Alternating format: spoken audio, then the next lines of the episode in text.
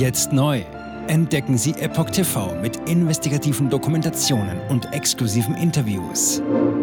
EpochTV.de Willkommen zum Epoch Times Podcast mit dem Thema Deutschland schlechteste große Volkswirtschaft der Welt. Financial Times sieht Ampelregierung als Misserfolgsmodell und wittert Merkel-Nostalgie.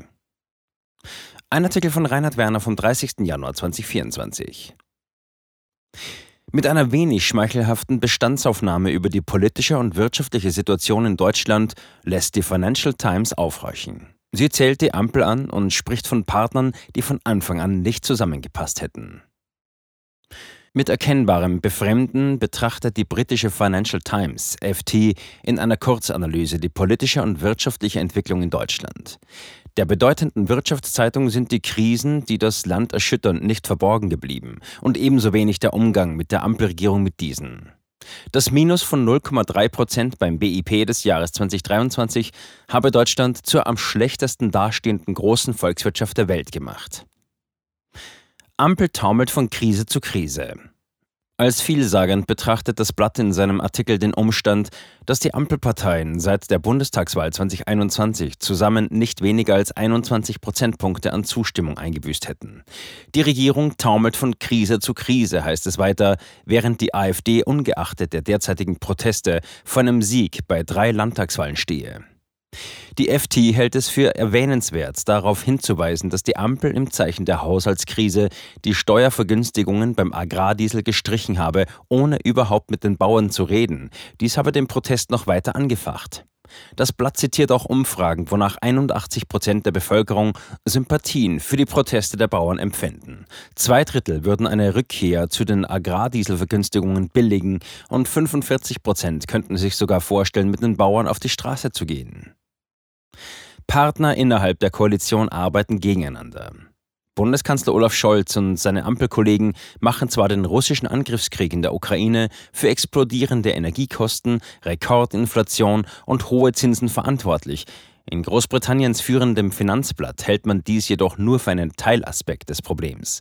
Dort sieht man in der Koalition ein Gebilde, in dem zusammenwachsen sollte, was nicht zusammengehöre. Dies zeige sich unter anderem darin, dass Bundesfinanzminister Christian Lindner vor den Bauern in Berlin wie ein Oppositionspolitiker aufgetreten sei. Seine Bekenntnisse gegen exzessive Umweltstandards und Geld fürs Nichtstun durch das Bürgergeld seien direkt gegen die Koalitionspartner gerichtet gewesen. Die FT zitiert Ursula Münch von der Akademie für politische Bildung in Tutzing. Diese bescheinigt der Ampel nach einem einigermaßen intakten Krisenmanagement 2022 zu viele Fehltritte und unnötige Fehler. Ein Beispiel dafür sei das Heizungsgesetz, das weite Teile der Bevölkerung gegen die Regierung aufgebracht habe. Nach jedem dieser Schnitzer hätten sich die Koalitionspartner gegenseitig die Schuld zugeschoben. Am Ende sei es die AfD gewesen, die von der Vorstellung der Ampel profitiert hätte. Weckt die Ampel Sehnsucht nach den ruhigeren Zeiten der Ära Merkel?